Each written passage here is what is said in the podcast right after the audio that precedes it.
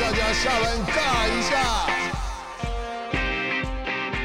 欢迎来到下班尬一下，我是你们的主持人，热爱马拉松的物理指导师世奇。二零二零的东京奥运一波三折，那大家呢肯定都很好奇，期待它怎么发展。今天呢，我们请到的是热爱奥运、观赏过三场以及参加过奥运之功的阿志，谈谈他奥运观赏的心得，以及他担任运动之功的甘苦谈。欢迎我们的来宾阿志。大家好，我是阿志。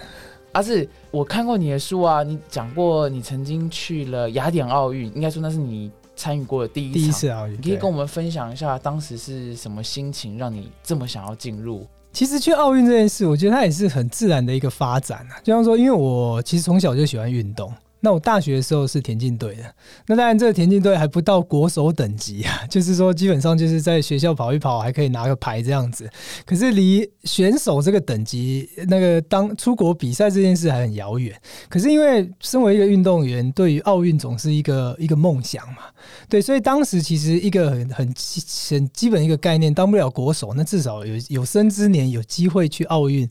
凑凑热闹，看一下那个比赛的气氛，那个是我一辈子一直的一个愿望，这样子。所以那时候在二零零四年，大概是我当完兵退伍工作一阵子之后，那开始存了一点钱，那就想把它当做一个我的一个旅行这个概念。最早只是想当一个观众，所以那当观众当然就想要买票嘛。那刚好在买票，在找这个票怎么买这个过程中，刚好发现他这个官方网站上面有在招募所谓的 volunteer。招募自工的雅典那一届，对，那我其实之前从来没有想过说，哎，奥运有在招募自工，对，所以我我这个自工身份其实并不是跟中华代表队当中华代表队的自工去雅典奥运，而是我直接跟雅典奥会，就是啊雅典奥运的筹委会那边报名，大会自对，就大会的自工，然后就报名。那那时候也是报纸好玩，就是啊，反正报报看嘛，反正报名也不用钱。那它的唯一的限制就是说，他你必须要服务呃七个工作天。就是你至少要排七个班，对，全程是几天？奥运大概是通常大概是在十六天左右，两个多礼拜。十六天你必须排七个工作天，至少要排七个七个工作天，这是第一个条件。那第二个就是说你必须年满十八岁。那我那时候看一下这，哎，资格符合吧？那我就想要好奇就报。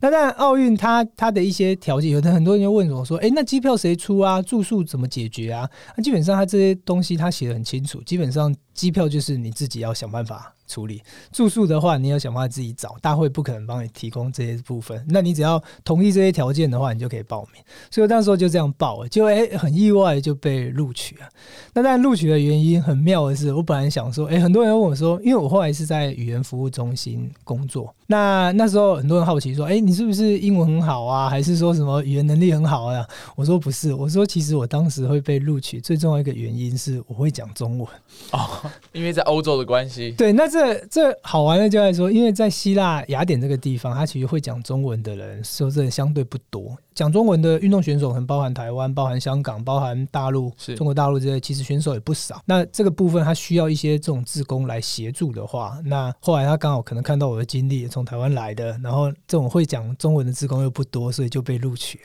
所以我就莫名其妙，我这辈子第一次当志工，就是在奥运当志工。对，OK，所以也是那一次的奥运志工，让你开始了解到志工这件事情。对啊，我我觉得当时给我一个最大一个冲击，就是其实我当时根本就是以一个这种奥运粉丝或者是一个运动迷的这样子一个角色，其实我根本没有做好心理准备，说怎么当好一个志工，所以就是很 很就是也是战战兢兢的，就是说，哎，到底志工要做什么？其实说真的也搞不清楚。只是我到那边之后，我印象最深刻。的关于自贡的第一件事情，就是我当时因为报道的时候，我们要去领自工服，整套的一个就是专门奥运赞助商提供给。奥运志工的一些整套的一个服装，那我我印象很深是我在领完志工服的最后一站，我们必须要签名嘛，避免说你隔天又再来领一套 的部分。对，所以我们继续要签名。那签名的时候，那个请我签名的那个也是当地的一个志工。那因为他看到我黄皮肤黑头发这种比较少见嘛，这种志工比较少见，所以他就哎就随口就问我说从哪里来的？那我就说我从台湾来的。那他本来以为我是在雅典住在雅典的台湾人，对，他就说哎。那我说没有没有，我说我前几天刚坐飞机从台湾来到雅典这边，然后他听了之后，他就觉得很不可思议，他想说啊，当志工没有钱，你还自己花钱来飞来飞来这边，然后还来还这边住宿也要自己住，他就觉得很不可思议，然后他就主动跟我握手，嗯，他就跟我握手说：“谢谢你来帮我们办奥运会。”他那时候用的这个字，就是说谢谢我来帮雅典，就本来帮希腊办奥运会这件事。那这件事，他当时我听到这句话的时候，我我愣了一下，因为其实当时我的一个心情一直是在说：“哎、我很感谢雅典，对，给我这个机会来做这个服务。”对，那怎么会他很感借我来做这件事情呢？所以这是我第一次对于自工服务这件事情发现说，哎、其实自工服务如果这个媒合做得好的话，你会发现两边都很互相感谢。我很感谢他给我这个机会，他也很感谢我愿意来做这件事情。所以这个这件事情也一直影响到后来我关于说这个推广体育自工啊这件事情上面。所以这个是我这个自工当时一个印象非常深刻的一件事情，这样子。哎，这样讲，他那时候这么感谢你，所以听起来其实你在雅典也做了不少事，你可以稍微列举个一两项。其实我的工作很妙，就是就是我说真的我没有这种专业。如果说我事前知道我要做这些事的话，说真的我可能还不太敢去，因为我就说刚刚有提到我是被分配到所谓的语言服务中心，嗯就是 Language Service Department 这个这个部门这样子。那他当然他要借重我的就是我的中文能力，那但我不可能只讲中文，那怎么沟通？所以当然我英文要。基本的沟通还可以这样子，嗯所以他基本上就是请我做一些翻译的一些工作不。管是文件或是口语文件说真的，我们比较没碰到。对那我那我当时被分配到的一个我的位置，就是我的位置是在棒球场。嗯，那为什么在棒球场？因为当年那个中华台北，就中华队有有打到奥运去嘛，所以他棒球场他可能觉得说，诶，在中华台北出赛的期间，他期待有一个。会讲中文的志工在现场，万一有什么突发状况可以帮忙处理。所以我上班的时间基本上就是中华队出赛的时间这样子。那我的任务呢，最主要一个任务就是奥运，它每一场赛事结束一定会有一个小型的一个记者会，嗯，或者是一个小的一个访问，就就他们新闻中心会出一点这个新闻这样子。那我跟新闻中心就会去做一个搭配，就比方说中华队出赛的时候，新闻中心在赛后会去想问一下。呃，这个中华队的一些球员啊，或者是教练一些赛后心得啊，类似这样子的状况，是那他就会透过我去用中文去问，那这样子可以加速他们这个采访的这个过程。因为赛后大家都累了，都可能想去冲澡啊、休息啊，或者是这个状况，所以他希望这个过程比较快一点。他会新闻中心的人会先跟我这种会讲中文的的志工先做沟通，哦先拟好稿，对，我们先拟好稿，他打算想问什么问题，那会告诉我，那我就把它翻成中文。所以在球赛结束的时候，我就直接把球球员在退场的时候，我就把哪一个球员把他拦下来，告诉他我是大会的工作人员，那有几个问题想要问他。呃奥运新闻中心想问你这些问题，你可以帮对我回答一下，对所以我让记者可以做记录。哎，对，那我就用中文直接问他，啊，当然他用中文就直接回答。那我记录下来之后，我就赶快跟新闻中心的人去到新闻中心去，然后就把刚刚球员讲的话，把它翻成简单的英文，所以然后就发出是一个人做访问，你你就中文的访问，然后中文的回答，你把它写成英文，英文，然后再出稿。再出稿出去这样的。所以他其实说真的，他这个其实是蛮专业的一个口译的工作啦。是是，那说真的，我们没有受过这种专业的口译训练。你说要做好这个工作，要做的很完美是很难的啊。嗯可是还好是说，以以他们这种赛会的新闻稿，并不是那么的正式，嗯。它可能就像是一个花絮这样子，嗯。然后在赛后的时候会登录在这个官网上面，那让对关注台湾队的一些，就是中华队的一些球迷可以诶、在赛后的时候看一下这个赛后的一些心得，一个访问，这样大概是这样子的工作。那除此之外，你在雅典奥运你自己有看了什么比赛吗？当年去，因为第一个说不太确定我排班的时间嘛，我也不知道那个票到底该买什么或这部分，所以我当时是到了雅典之后，确定我的班表之后，我那时候我第一次去的时候，大概只待了十二天左右。那扣掉头尾的飞机票，那加上七天上班的时间嘛，所以我大概后来大概只剩两个休闲两个 free day 的时候可以去，所以我那时候就挑了两场两天的比赛，因为我自己就跑步嘛，所以我后来就买了嗯。田径的、田径赛的门票。所以我雅典那一届其实只看了棒球跟田径的比赛，哦。那另外还去看了，刚好因为我们有那个自工证嘛，那那个自工证刚好我们在语言服务中心的权限是比较大的，所以那时候有跟就是伙伴，我同事就一起溜到那个我们叫那个独木舟激流这样子的一个一个哦赛事就是独木舟的那个赛事，有去看了一下一些其他比赛这样。的。担任这个志工啊，看自己的中华台北代表队那种心情又不太一样，加上你的角度其实不一样，可以跟我们讲一下吗？我觉我觉得其实蛮妙，就是说，因为其实因为我自己本身也看棒球嘛，所以对球员当然也很熟悉的状况。然后我甚至比新闻中心的人都还要熟我们这个这个球队的状况，或者是是是，只是很妙，就是说，我我们在这个工作的这个过程中，因为我们会一起在观众席上面看比赛。那看比赛的过程中，那个工作人员也很好心，他说：“哎，你你喜欢哪一个球员？等一下你就。”问那个球也好，就放一点福利给我们那些志工，就对，然后知道说有有时候我们在国内都不见得能够接触到这些选手，那刚好在这个场合，他就觉得说，哎，放，所以那时候我就跟他讲说，哎，那个彭正明是我我是他球迷，他说好，那等下就访问他，这样。就有一些这种互动，我觉得蛮有趣的。那还还蛮妙，就是说我碰到我一个同事，我我的同事是一个瑞士人，嗯，他跟我一起服务中华队。可是他中文讲的很好哦，所以那时候就也是让我才发现说，哎，其实当时因为在台湾可能太少人知道有这个招募志工的这个讯息。如果当时很多人报名的话，相信应该都会录取。证明讲话。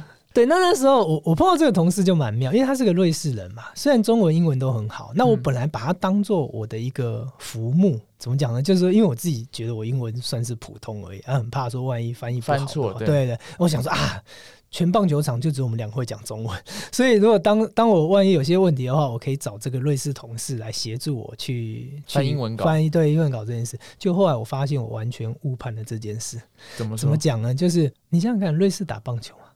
好像还好，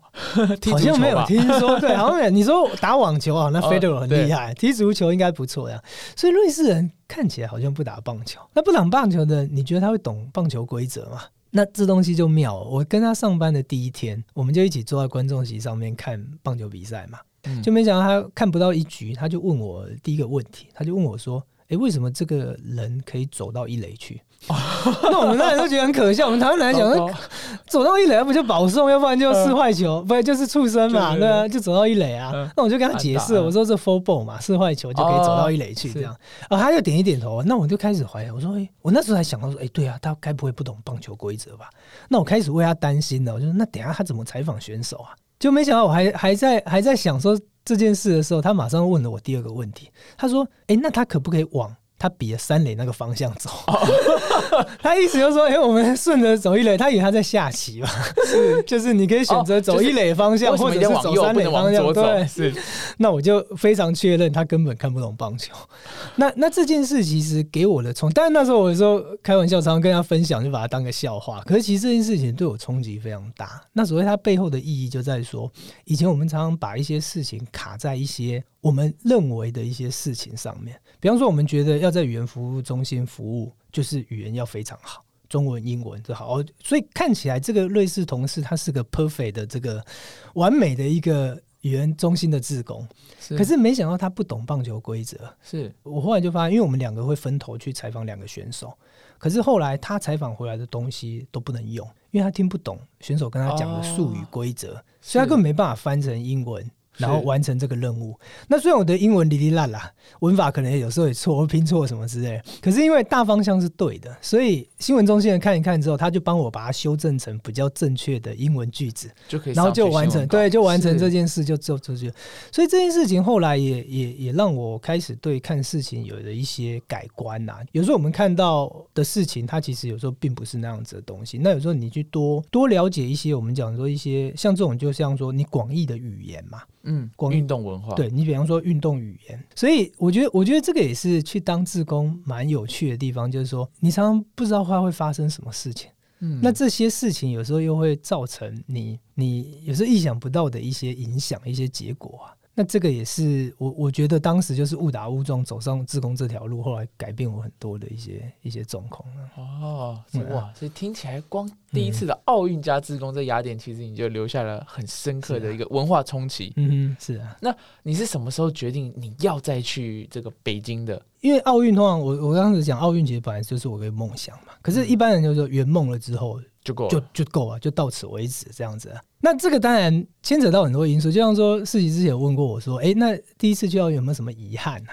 其实说真的是有的，因为第一次去嘛，我最大一个遗憾就，其实又带有两件事，我觉得也许是种下后来又想去奥运的一个原因吧。嗯第一个是第一个就是我在回来之前，其实我有去看马拉松的比赛，是，因为马拉松比赛不用买票，你只要在路边。嗯嗯嗯，因为四十二公里，你只要在路边，就是知道它路线在哪里，然后就可以去去那边看，这样嗯就就嗯嗯赌赌选手啊就可以看。那那时候我印象深，我去看的那个女子的马拉松，因为女子马拉松跟男子马拉松是分开的，在不同天比的。对，那我那时候去看了女子马拉松，那那一届其实台湾有一位选手对，徐玉芳，对许玉芳对对老师有去有去比。对，那这个时候我去看，我在终点前大概大概一公里左右，那时候其实我看他过来。我看他过，我说啊，中华队选手，我就拿起我的手机，就相机，那时候应该是相机，还不是手机，嗯，就数位相机，然后我就对着他拍照。可是对他拍照的同时，我并没有去喊说，比方说那个中华队加油 什么然后就是那个徐老师加油之类、之类、之类这样子的话，这样子。那我那时候拍完之后，后来回去整理照片的时候，我就想说，其实我那个时刻到底在干嘛？就是我我第一次去奥运的时候，我就发现那时候可能太兴奋，太想去奥运，所以很多事情都是。没有在享受那个当下那个过程，而是就是急着用一些照片去记录当下的一些状况，而不是透过自己的眼睛，或者是透过自己的一些感官，然后去感受当下那个气氛。动，就像你说，就说你当时那个选择，你到底是要拿起相机拍照，拍一张好像比较清楚的照片，还是说跟他喊一声“哎、徐芳老师加油”什么之类这样子？都很重要。对对，那可是你会有遗憾，说对，那我觉得那时候我后来就是选择了拍照这件事。嗯，对，那那但这个我就后来就在思考是说，诶，未来我有机会看赛事的时候，我到底要不要一直在哦拍照这件事情上面？重心应该在哪里？对，我我觉得这个比例是可以做一些调整或怎样。那你更 enjoy 在那个气氛下了，所以这是我可能当下觉得可能第一次去奥运有点遗憾的地方，就是说，诶，我能不能更 enjoy 在赛事本身上面？那如果你只是在拍照，证明说我来过奥运，这好像是个比较。比较虚的一个一个表面的东西，我觉得应该更更 enjoy 在奥运的那个气氛下。哦，那另外一件事，就是因为大家知道台湾拿到第一次的金牌，就是在雅典奥运嘛，跆拳道跆拳道的项目。跆拳道在比较后后边的阶段，那因为当时棒球比赛结束之后，我就那时候工作关系或这样，嗯对我自己的工作关系，嗯那也怕待太久也不好，对，所以我并没有待到闭幕就回来。哦。所以跆拳道的比赛我是在台湾看的，就是并不是在雅典当地的现场，那我就觉得很可惜。就是上个礼拜我就在那个，对啊，我就在那里，然后怎么没有多留两天在那边，然后可以感受那个那个当下那个拿到那个气氛，所以就觉得也蛮可惜的。说，哎、我有生之年什么时候可以看一场在现场看到一场真正就是中华代表队拿到金牌这个场次这样？子所以这当然是留下了这两个遗憾，这样。那当然后来就嗯，转眼就过了四年嘛，因为其实后来也很忙，就转眼就过了四我。我回来其实也换了工作，整个对我人生真的是大改观，就是。嗯，我当了奥运职工这件事，这真的也不是开玩笑，就是我因为去当了奥运职工，我离开我后来我原本工程师的一些工作，后来就到运动行销产业，那这都是因为当时去奥运当志工这件事情。真的吗？哦，我跟我跟那个听众讲一下，阿志是台大化工背景，然后因为在那个雅典奥运的感动，让你后来决定要进入体育圈。这里其实其实当时也是个机缘啦，就是我当时其实在去之前我还是工程师的身份，可是因为嗯当时就有点想要换环境、换工作，可是到底要做什么不知道，然后就想说啊，那先去逛一逛，先去圆一个梦再说吧。没想到回来之后，就是我后来的老板，就是他找我去上电台节目，找我去聊奥运嗯自工的这个经验。雅典，嗯对，那后来聊完之后，我就开玩笑问他，因为我老板有有一个运动行销公司嘛，我就开玩笑问他说：“哎、你们公司有没有缺人？我最近想换工作。”对，而且我就因为这个关系，他说：“哎、他也没想到我有兴趣，他本来只是找我去上节目，啊，没想到我有兴趣。”他说：“哎、好好，我帮你问人事。”那嗯就因我就因为这样子的关系，我就完全没有没有运动行销的背景的情况下，我就进到一间运动行销公司，然后就哦后来就开始接触运动这个产业，这样。是那后来也是延续到自己创业这部分。然后你去读了相关的研究所。对，那个也是都很后期的事情啊，所以我就说，真的是因为雅典奥运自工这件事情，改变了我整个整个后面的一生是职涯。生涯规划。，对，整个对啊嗯，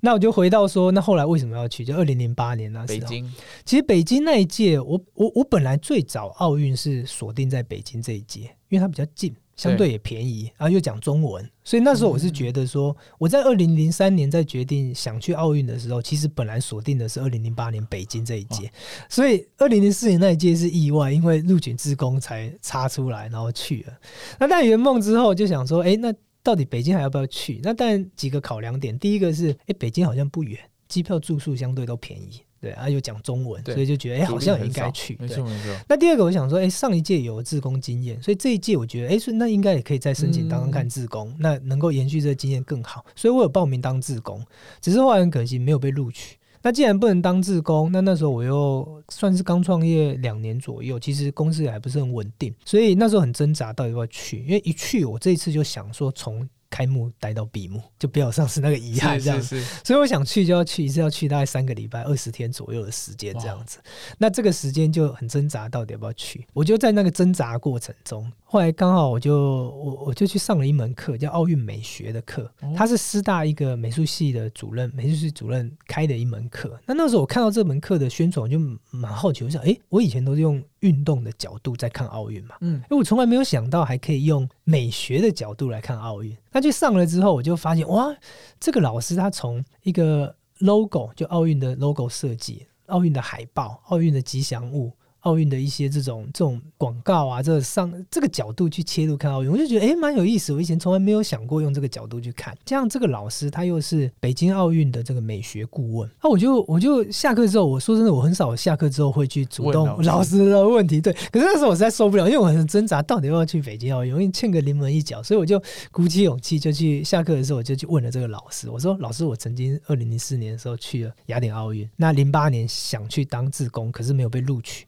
那想说以老师跟北京这个当顾问的经验，对我就说，哎，那值不值得去或怎么之类？那后来老师就跟我分享一件事，他说他今天会在这边开这个奥运美学的课。他说这课其实也没什么。他说他难的难在哪里呢？就是说他只是在一九八几年的时候。那时候二零零八年，大概就是二三十年前的时候。他说他只有，因为他本来就是美术背景的身份。他说他只在一九八几年的时候开始在收集奥运的这些美学的东西。然后当他累积了二十年的这个经验了之后，北京奥运确定他大概在二零零一年的时候确定是二零零八年是北京要办奥运会。那他那时候就开始放出一个消息说他想要找一个美学的顾问。那这个顾问有几个条件，第一个要会讲中文。感觉沟通比较好，跟主办方能够讲话。对，第二个要就是对这个奥运要有一些基础，有一些研究文化了解。对，就没想到透过很多的管道，就就开始去涉猎，去去找这样子的背景的人，就很多的箭头都指向这个老师。对，那他就说，其实那个过程也就是水到渠成，就是自然产生的这样子。这个就是一个累积的过程。当你累积了这个经验之后，你这个价值自然就会产生。所以他就跟我分享这个经验。他说：“你如果对奥运有兴趣，那就去啊！你现在才去一届，不能当志工，你可以去看看人家志工在干嘛。是是，对，或者是你去那个赛会的气氛，对，或者是你去看。所以他那时候就跟我分享了这个故事。那我听一听之后就觉得好。”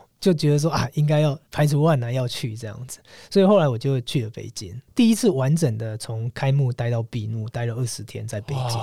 那去体验那个那个过程那个状况，然后你就发现说，奥运其实不同的城市在办，不同的国家在办，它就有不同的风格的呈现，是是雅典的感觉，雅典的感觉，对，跟北京感觉，就发现这两个民族本来就不一样嘛，他们做出来的一个一个呈现就会是不一样的东西。那我觉得有时候去追奥运好玩。的地方就在这个地方，甚至我在书里一直看到，在你们不断的在抢黄牛票、卖黄牛票，然后然后各种去赌。你可以稍微分享一下几个有趣的故事。这个也是很有趣的，就是你如果只去一届奥运，你就感受不到这种事。因为我当时在二零零四年去雅典的时候，其实我在现场都还可以买票，就是官方票。对，官方票，就是说，你看我当时我是飞到雅典之后，我报道，我自贡报道完了之后，我下午我就去票亭去排队去买票，而且还买到一个礼拜后的田径的门票。哇，是田径这么大，所以我当时就觉得说，哎，奥运门票好像很好买，真的 就觉得好像很 OK 啊这部分。可是没想到它差别在哪里？因为你说真的，雅典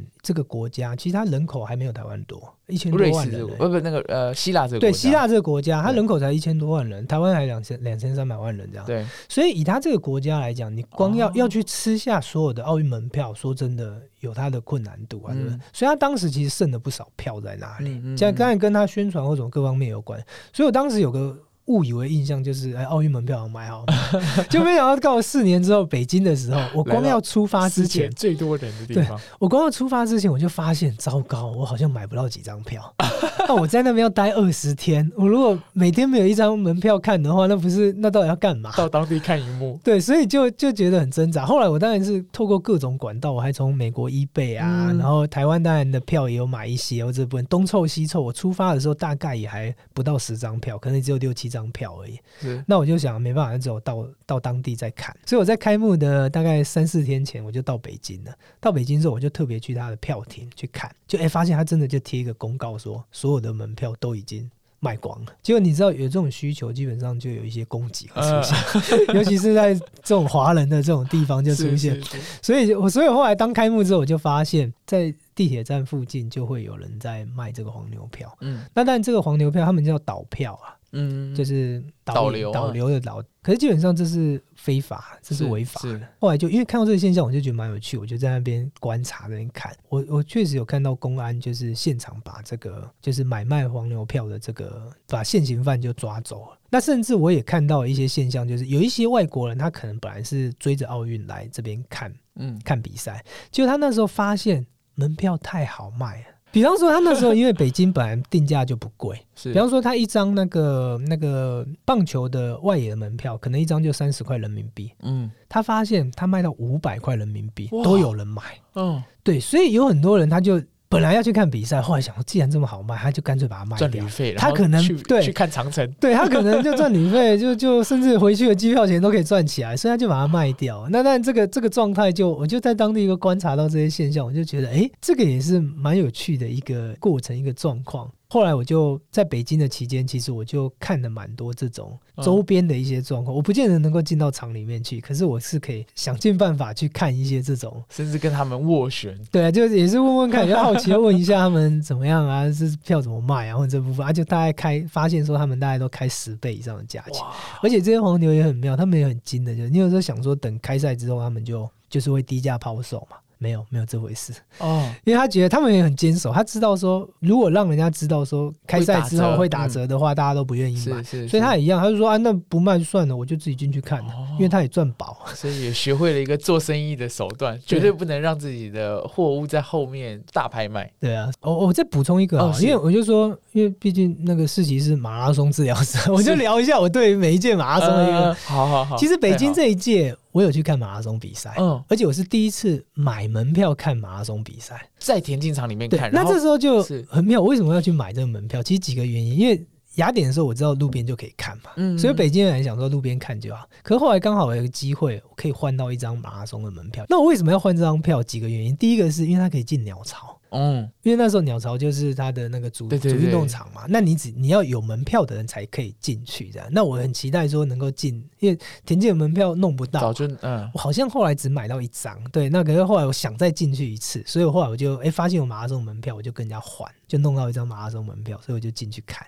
那进去看的这过程中，我才发现说，原来马拉松门票为什么它敢卖门票？当一起跑之后，它除了大荧幕转播之外，它现场会有表演活动哦。他找了非常多，可能是当地的，可能是一些，比方说太极拳的表演啊，或者是一些现场的一些花车游行什么之类这样是是。对他就会在田径场那边，就是一一组一组的，一直不断的歌唱，也许是对对，就你好像看一场秀一样，就是你除了。等说关那个第一名什么时候进来之外，那你可以去同时去看这个这个秀这部分。是是。哎，所以我就发现说，哎，马拉松门票好像也蛮有趣的，就是值得买这样，因为马拉松门票其实相对定价是便宜的，嗯，是很便宜的，因为它场可能也两个小时你就坐在哦对对，然后买的人可能也少，对这部分，所以我后来我就我就那我是第一次在北京的时候是第一次买马拉松门票进去看的。后来你在伦敦里约有分别做到自工吗？但我第一首选还是要去当自工嘛，所以还是报名了。嗯，伦敦说真的，华人也不少，所以他在当地要找到会讲中文的人，说真的相对也不难。嗯，那加上有很多留学生，他们可能就近从欧洲就去报名当自工，这大城市。对，所以当时我虽然有收到一些通知，就是希望我说要配合一些培训的课程要去，可是我要去到当地。就是飞到成本其实是蛮对，飞到伦敦去去可能培叫你两个。月前去，对对，那个我我发现成本太高，所以我就跟他拒绝，我就说可能没办法，没办法配合啊，因为可能这样没办法配合，他就、哦，就把我名单就删掉之类这样。但配合度好的，相对录取率就高这样子啊、对，所以后来我就被就发就确定没有被录取，啊，没有被录取一样在挣扎要不要去，就想说啊，既然都已经去了两届了，嗯。对，然后再加上说，因为我我之前退伍之后，我去英国念过语言学校，去嗯。待过半年，那时候也回来将近十年了。我二零零二年的时候在英国待过半年，哦，对，所以刚好隔了十年之后，我也觉得说，哎，有机会再回到伦伦敦去，或者到英国去，我觉得也是个人生也不错的一个回味这部分。所以我就想说，哎，那既然办奥运有个理由回去这样子，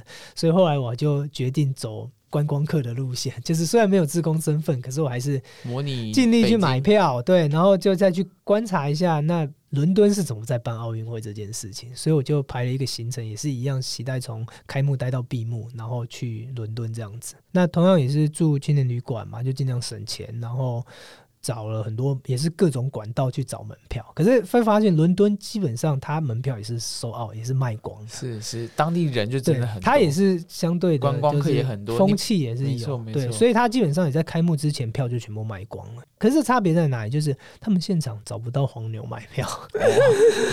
这个欧洲的就民族风情或者怎样，还是他们罚的比较重，这我不知道。反正现场我就确定我找不到任何的黄牛管道可以买票。那伦敦这一届比较遗憾，就是这一届就是那个张家泽去比啊，奥运，对对对，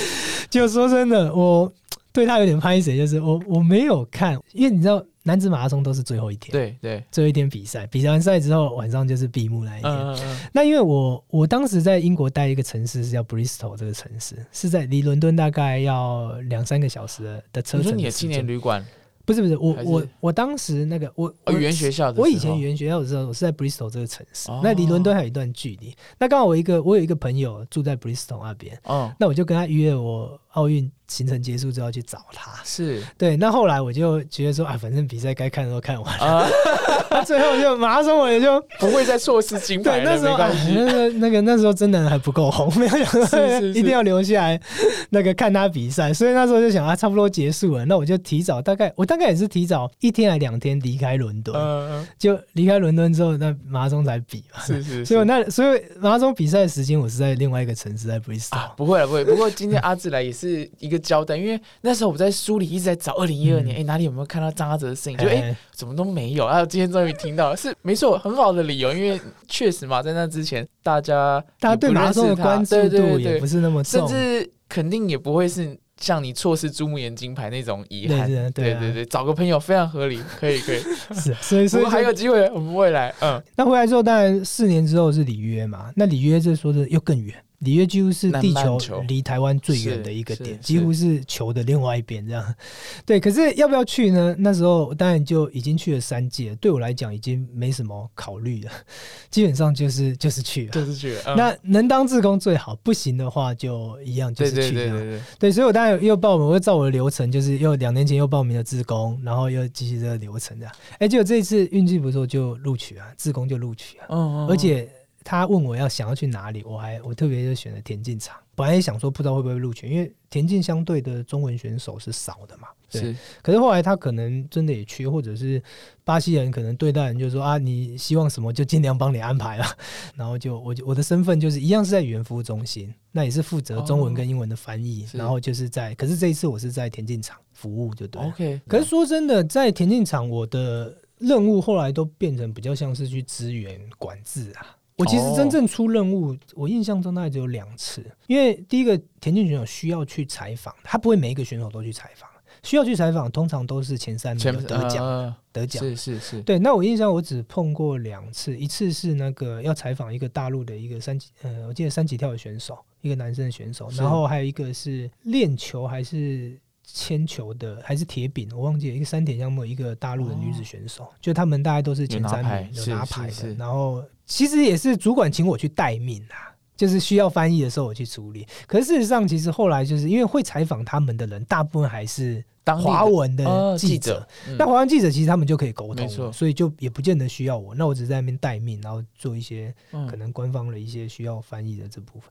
所以我那时候就变成主要都在田径场，然后就是有时候就可以看一下比赛啊，或者是说就是因为我我常常我常常被分配到就是管制那个那个那个叫我们叫 mix room，就是他退场的时候有一个媒体哦，媒体的一个采访区，那所有的选手都要从这边走，是。不一定有人会拦他下来采访，可是他就是一定要从这边退场的，嗯。所以我就会站在那里，所以就会看到乌森波从你面前走过去啊，然后你那时候就会很挣扎，说要不要拿相机出来拍啊，会有这种念头。可是还好是说，因为我后来毕竟也去了世界奥运的经验，然后加上自工也做过一阵子了，所以我后来这个原则就比较能够忍得住啊，就是。我如果是第一届在雅典的时候，说真的，我一定相机就拿出来就拍或者。可是说真的，拿相机在在这样子的场合，在你执勤的情况下，跟选手去拍照这件事情，其实是不是很专业的一个自工该有的行为啊？哦，因为这个行为其实变成说，你其实对你的这个工作来讲，不是那么的尊重，或者是说这个场合就不适合因为你不是摄影志工，你的工作是站在这里确保对你其实要去确保一些状况。那你在拍照的同时，那看到大家都要跟着拍或怎样之类，那这样子其实不好的一个状况。尤其是如果你是在观众席看得到的地方，那更不妥。是观众在上面那么远，然后你就因为一个自工，哦然后在那边就近去没有做你的任务，去那边做一些拍照录影，这个其实是行为是不是很哦恰当？阿志也在这里提醒大家，如果未来有机会做体育志工，我们可以接近到自己最欣赏的运动员，你要知道自己在做什么。所以后来我就把一个心态调整成说，你其实就去营救你当下那个感受。哦，不要在意说一定要拍照下来，然后上传 Facebook 还是怎样，然后去跟人家讲哦，我今天又遇到谁跟谁拍照。一开始一定会有这种心情，可是我觉得说，其实慢慢可以调整之后，你就去感受当下那个氛围、那个气氛，是我觉得是是是可能是更好的一个处理方式。这样嗯，那也想听阿志聊聊，就是这样哇，从零四年到现在，其实也十六年了。你也在台湾的体育职工这个圈子里面做了很多的投入，可以跟我们分享一下，你怎么去看一般的职工跟体育职工这两个最大的差异？其实说真的，这个差异哦，我不是我个人的经验啦，因为说真的，我并没有担任过所谓的我们一般常见的一些社服类型的一些职工，比方说在医院啊，哦在育幼院啊，在一些老人院、保学校这一类。嗯因为我我并没有实际这方面的一些经验，那我主要的自工经验都是在体育这个领域。那只是因为我我我这几年其实有在帮一些像新竹市啊、嗯宜兰宜兰县那边都有在推一些自工队的一些事情的状况。那只是这些自工队的这些阿姨啊、姐姐啊，或者是一些伙伴们，有时候给我一些回馈，因为这些自工很多都是跨领域的。呃，他们可能同时担任医院的自工，同时也担任体育自工。在聊天的时候，他们就给我一个回馈，他说：“他说老师来当体育志工哦，我觉得跟其他志工不一样。”哦，我就说，我就好奇，我说你觉得哪里不一样？他说我以前在医院当志工哦，有时候那个当完志工之后，心情都会觉得很沉重。那为什么？他可能在那边就是遇到一些哦生老病死的一些状况，境本身就是大家比较多辛苦了，嗯。所以他需要一些去嗯把一些正向能量带给一些他服务的一些对象。是。然后让他们能够可能也许不要这么难过啊，或者是说，哎，在这个阶段还觉得说有人在支持他们所以他们常常是需要这种给予。这种付出，这种这种要给一些，然后自己有时候要想办法，有时候这种你也知道，接收到一些负面能量，有时候自己心情会有点低落这部分。对啊，当然觉得这是好事，可是有时候难免会有这种影响。可他说来担任体育职工啊，你就发现你到那个运动场的时候，那个气氛就是不一样。嗯嗯嗯，你那个运动本身的那个渲染力、那个状况，尤其是那个阿姨跟我、那个姐姐跟我讲的时候，她跟我分享的时候，她她去她那一场刚好是去那个那个那叫青少，应该是算是那种分龄的那个游泳比赛。嗯在清华大学那时候办，嗯然后他就是在在场边当那个就是管制的一些管制出入口啊，怕有人这样跑进来这样的路。可是他看到那些小朋友在那边哦游过去游回来，游过去游回来，哎，他就觉得整个那个心境、那个心情就不一样。虽然在那边站了一整天，可是他就觉得哎，那个时候站完的那种疲劳或怎样，哦可是他觉得那个心情是是，我觉得有有点被激发，或者是觉得说哎更有活力那种感觉。是对，所以他就发现说，哎、其实来担任体育职工，有时候你有时候会很怀疑说，我我今天到底是来来服务、来付出的，还是来收获的？嗯，还是来过去在医院的感受对，就是好像获得的比你真正是。付出的要来个更多的。我想回馈一下阿志，就哎分享这个这个大姐的故事。其实嗯。我个人，我以前也在哎。医院诊所工作嘛，哎物理治疗师。我觉得听完这个故事，我更知道为什么我现在这么喜欢这样，因为嗯。现在跟嘉泽他们运动员一起相处，当然我们没有这么多的金钱的收入，可是嗯。你会觉得你能够让他跑得更顺利，跑得更快，甚至就在当场看着他一直在训练，一直在运动，其实你会觉得今天在这里，然后这个早上在这里，其实是充满活力的。我也不知道他到底因此得到多少，可是光是他表现出来那种回馈，对对对，那真的是就像阿志讲的，非常的有渲渲染力，这样。是啊，他们就在说，你就说我们开玩笑说，我们当志工有时候是去服务弱势嘛。可是你会发现，哎，运动员真的是弱势啊，每个都比你身强体壮的这部分。可是我们有一个共同的目标，就是我们希望。这个赛事或这个活动是顺畅进行的。是，那我常常提醒志工，就是说，其实你现在决定你这个行为适不适合，有时候最关键，你就从这边去判断，它对于整个赛事的进行是不是顺畅的，是不是好。如果它是阻碍的话，你就不应该去做这件事。OK。那如果这件事情是可以让它更顺利的进行，让运动员可以更 enjoy 在这个赛事上，让观众可以好好的看这场比赛或怎样的，那其实让他这整个运动这个区域对顺顺畅的话，那就是我们体育。职工最重要的一个任务，这样子。哎，那也想听听，因为阿志，你说你是体育职工的老师，你说那他们叫你老师，那你的身份跟赛事主办方又有什么不同呢？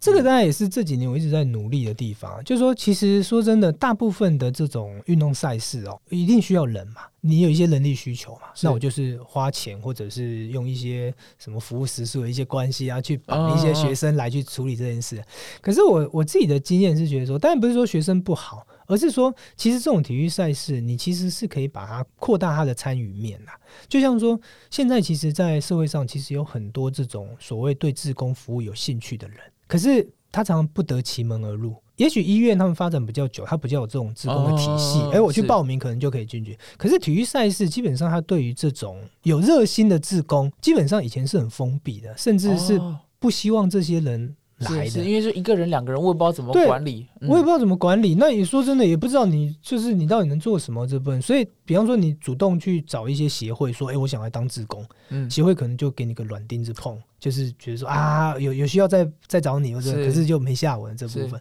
就像说我自己也是，我自己其实有时候想去参与一些运动赛会，可是其实我想去当志工。也可能没有这个状况，他可能就找他自己熟人或这部分，所以我开始慢慢就想说，哎，那与其这样子，那我干脆在台湾各地，比方说我在新竹市，我就架构一个新竹市的一个体育职工队。那以后你只要在新竹市办一些运动相关的活动，都欢迎这个主办单位来跟这个职工队接洽。嗯，那只要他提早，我就说一般我们大概是在一个月左右的时间，一个月之前的时间。那你只要提早把一些权利义务讲清楚，比方说你今天来服务，哎，可能中午有一个便当。是，哎，那其他的状况，哎，那有没有这种讲清楚？那这些志工他就会根据他自己的时间状况，他去安排这个赛事他有没有兴趣？那时间上他能不能配合？他 OK 的话，他就报名。那报名了之后，我们就把这个资讯嘛，就整合之后就转给这个主办单位。是对，那他们就可以去做这个媒合的这个服务，这样子。那用一个队伍的一个概念，有一个好处就是说，万一真的有什么状况的话，它比较有一个约束力啊。嗯嗯。不会说你是个人，那来了之后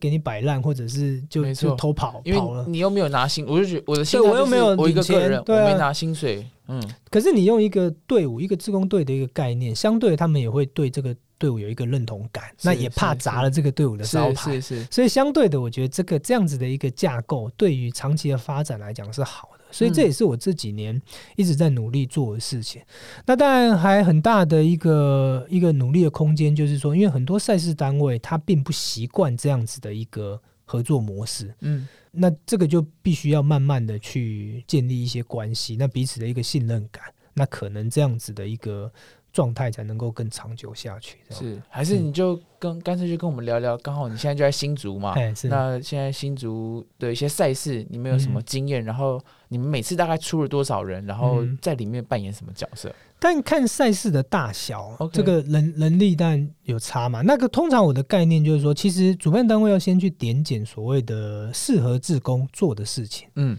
比方说你也不能说哦，一个一个赛事裁判哦，我就找志工来做。但如果这是个非正式的，只是一个比较简单的一个赛事，那也许志工也有这种对可以 cover 一下。对，可是有些你要开始去思考说哪些。事情适合自工做，哪些事情是不需要？那找自工最大的一个目的就是说，不是我要省钱，而是说我希望让赛事进行的更好。是，那这怎么讲呢？这件事情怎么去判断？就是说，比方说我一个赛场，我本来没有能力去做一些管制点的。那我现在有有足够的自工的话，我就可以去做一些好管制点，那会让赛场本身相对干净一点，不会有一些闲闲杂人等跑在里面这样。那或者是说我本来有些能力，我是必须要去去聘工读生来做这件事情，可是我就必须要花一笔钱嘛，是，那我总预算有限嘛。嗯，那今天我可能诶找自工来支援这件事，我可能省下一些钱。那这些钱也不是省起来就放口袋，而是说你可以再把它投资一些在这个赛事本身上面，去提升一些周边的一些服务啊，或者是一些怎么样的一些东西上面。所以我觉得嗯这个是体育志工他去 support 赛事很重要的一个观念跟理念啊。哦，对，那那这个就是说，其实他就蛮适合说一些比较长期的一些活动。那以新竹来讲，我一开始因为因为这个自工队的概念主要是教育处的体健科这边找我，因为我自己本身就新竹人，所以他就找我说，哎，能不能合作一起来运作这件事？那我也觉得这就是我想弄的事，所以我们一开始的活动大部分是先以市府主办的活动先下手，嗯，比方说他们的试运会。每年都会有这个世运会，包含水上、陆上的，是，然后包含那个城市马拉松的比赛、哦这些赛事，那我们就先从这个这个领域先去合作，先去试试看。那我也培养一些这个基本的这个体育志工的一些是是是能力嘛，因为你也要有活动，才会有人对对聚起来。对对，你如果说训练完自工，然后都没有对都没有活动，很快就散了，所以我就开始要去去运作这件事情。哦那因为口碑做出来，因为这些志工说真的真的很热心、很热情这样子。是那去服务之后，很多主办单位就说：“哎、他们没想到这些人就是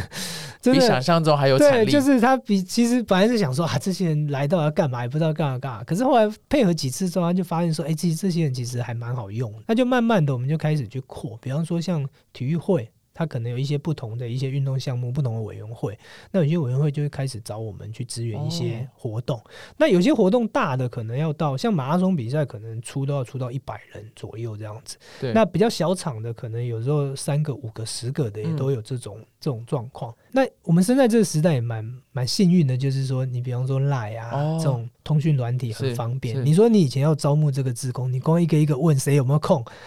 就要多久时间？是那现在我们就只要一个 Google 表单弄出来，然后丢到赖群组里面去，哦。大家有兴趣的就报名。先填的几位是正取，后面就是备取，对就填然后时间留下来，然后我们就告诉，就在大概在可能在两三个礼拜之前，我们就会告诉他说：“哎、你有被录取，那请你把时间空下来。”是。那我觉得这一点我蛮佩服志工，就是说，其实他们对于这个承诺是蛮蛮真的把它当工对，基作一样，本上就把它当做啊，我答应的事情，那就尽量，除非是说真的临时感冒或者是临时有一些事情，所以我们我们那个出席率，每一场这种报名的出席率大概都是九五成以上，哦，甚至很多场都是百分之百，就是是报名的真的当把它当工。作做了，对，而且几乎都执提早到，都不会迟到。对，哇哦，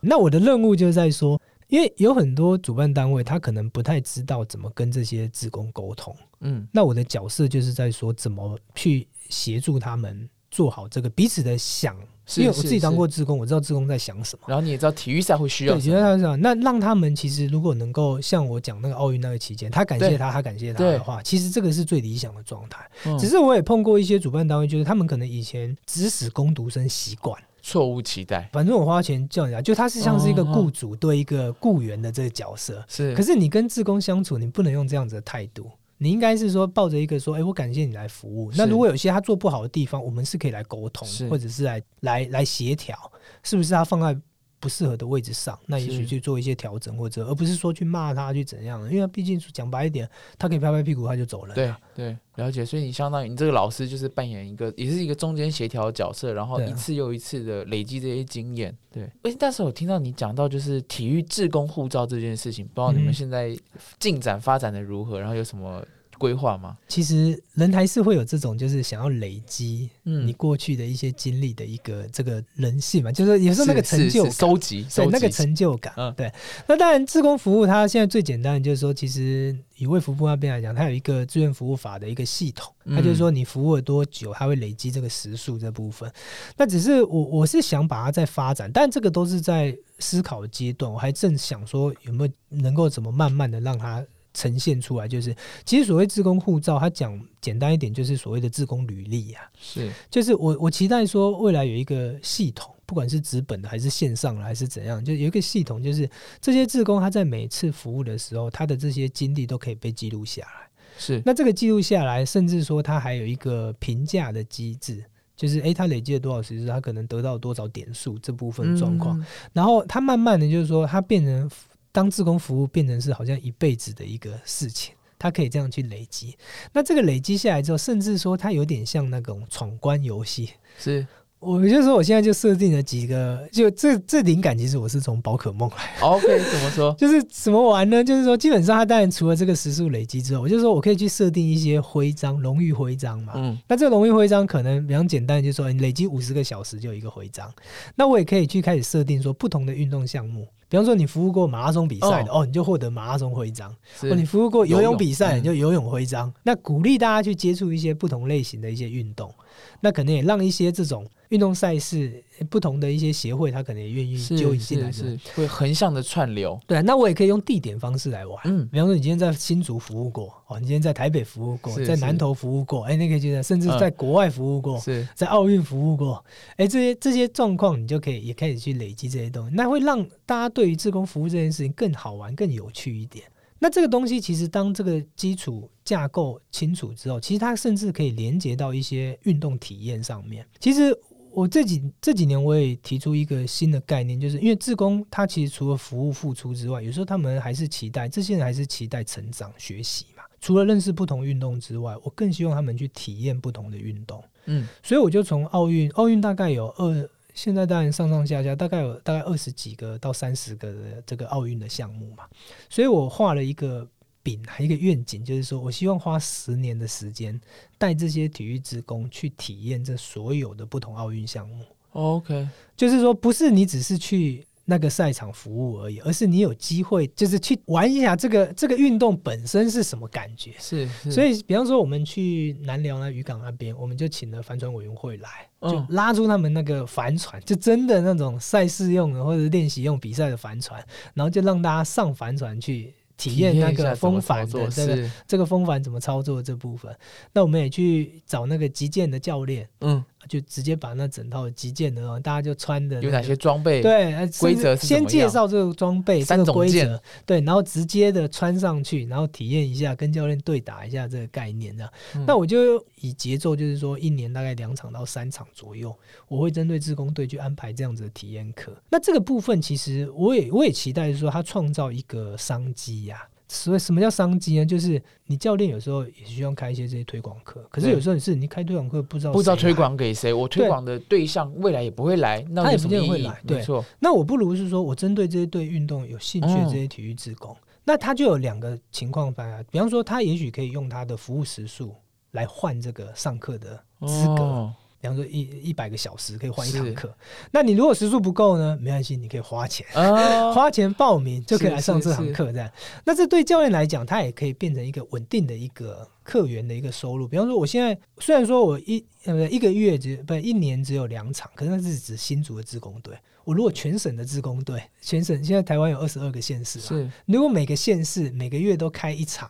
针对某一县市去开一场这个体验课的话，嗯。哦，那光这个，比方说这个击剑教练，他至少就有了二十场的这个体验。的，一年也有一半的，对，那你就这也是不无小补的一些 收入进来。那我觉得这同时也是一个推广，所以这个部分就是说，如果未来这个系统有机会去把它架构起来的话，我我觉得它会开始有很多对，很多火横花，很多向的的方向可以做串联可以做出来。比方说一些讲座、一些运动相关的，像说郑南人他要开一场哎分享会。这个就很自然的，这些都是族群的，是大家都是一个讯息出去，他可能就你用五十个小时换入场券，你用三十个小时对加多少入门对票？，那这个同时也会让这些志工更有动力去多一些做这种服务。那他觉得说他可能有一些特权，那个累积是有意义的，是可以换到一些实际的东西的。那个荣誉感，对对那那个是我其实未来想要去发展的事情，但现在还在初步的概念。那期待就是说能够也许有更多的资源进来，嗯可以一起来弄这件事希望我们。听众如果工程师啊，对体育相关志工有兴趣的，也可以联络我们阿志。好，那最后最后，因为嗯明因为今年二零二一了，对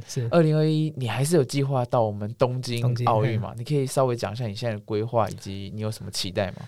其实蛮可惜的，就是因为疫情打乱了整个节奏啊。其实今年哦、应该说今哎、去年因为刚过嘛，对，其实去年我本来我今年其实呃应该说二零二零东京奥运，我本来做了一个更大一个突破，因为我这等于是我第次第五次去奥运是会是。如果没有疫情的话，对，那如果没有疫情的话，其实我本来组了一个，我我自己把它开玩笑叫台湾 House，哦，就是台湾馆的一个概念。那什么概念？就是我其实大概在将近一年前，我就谈了一间 Airbnb，嗯，就是三层楼，大概可以住到十六个人在。东京吗？在东京，在东京，我会很早去谈，我甚至还飞了一趟东京，然后去找房东，哇，跟他就是跟他确认这个这个租的这对，不是呃骗人，我是真的要租这个地方下来，租三层楼，然后可以住到十六个人，哇大概我租了三个礼拜。那为什么做这件事？就是我想要带更多人去看奥运。那因为嗯东京是相对离台湾是这么多届就更近，所以我想带更多人去看奥运，然后也是希望透过这个这个地方，我想要去做一些像现在这自媒体也很方便嘛。所以，我也许在那边，我可可以开直播节目，然后分享，这是当天我们可能这十六个啊人散看到到了什么？对，回来大家就可以分享，嗯谁谁谁觉得今天我今天看到最有趣。哪一个？对我今天看到什么，不管是场内场外都是这部分，所以我本来想是连开十六天，在奥运期间，就是除了这个主流媒体你去看谁输谁赢之外，我更想的是我去做一些为什么要去到奥运现场，因为很多人会觉得说奥运期间住也贵，吃机票也贵，干嘛在那时间去跟人家挤？可是我就说那个挤是有它的意义跟价值在，所以我本来规划这件事定都定好，结果哪知道就年初一个疫疫情影响。那后来还好是那房东也很 OK，他也都全额退我费用啊，所以我基本上机票、住宿那些是都有有拿到退回来的钱。嗯那只是很可惜的就是说，像二零二一，他虽然延一年嘛，那基本上他有办我一定去、啊，嗯嗯不管要不要隔离或怎样，基本上我就一定去。可是我就不可能找十六个人去，嗯，对，对，所以这个规模可能会小非常多，可能也许剩两三个人愿意像我这个状况去而已。那我们要做这件事，相对的人力上、啊、各方面资源上，可能相对就会比较吃力一点。当然，这个也只能边走边看，因为现在说真的，疫情上上下下的，到底七月那时候状况怎么样，现在没人敢说。那只是我今年因为也有拿到志工的身份，所以那而且这一次比较特别的是，我这一次的身份是在选手村。哦，对我来讲，我蛮期待的。如果能够在选手村当志工的话，又是另外一个角度，他不是在赛场里面，是是在是这个选手村里面。所以今天一月五号，你目前收到的资讯是说，他选手村的志工他并没有 cancel，基本上我还在志工的名单里面对还在他的培训的过程中。那只是说到时候他开不开放外国人进去，还是他需不需要这种国际的志工过去，这个就也要到可是你说了嘛，他只要有办，你还是会对，去只要他开放让外国人进去，我基本上就还是所以我们也在节目跟大家讲一下，七月二十三到八月八号，这个阿志还是很想要招募他的队友。那最后，阿志，你跟我们讲一下，我们可以在哪里联络到你？还有你现在创办这个运动教室，当然，你要找志工，体育志工方面，你们可以上网搜寻那个台湾体育志工大小事，它包含 YouTube 啊、Facebook 应该都可以很很容易就找到我们，因为台湾体育志工大小事。对啊。那我当然目前我本身有人说啊，你到底本业是什么？呃其实我还是有在工作啦。那我就说我在零六年的时候就开店了嘛，就开店是开一间浪士邦的运动教室，其实在新竹，它主要就是推广一些瑜伽、有氧、体适能的一些课程。嗯，那偶尔我也会规划一些跑步的一些课程啊，这部分的，对，所以我还是有在工作，不是这我相信当志工，可能目前还是会饿死的部分。那今天真的非常谢谢阿志来节目跟我们分享这么多关于自贡啊、关于奥运的故事。那如果大家喜欢我们的节目，也别忘了订阅。下班尬一下，留言给我们，你可以上脸书搜寻马拉松治疗师直接联络我，或是用 IG 搜寻下班尬一下。那谢谢阿志，我们下集见，拜拜，拜拜。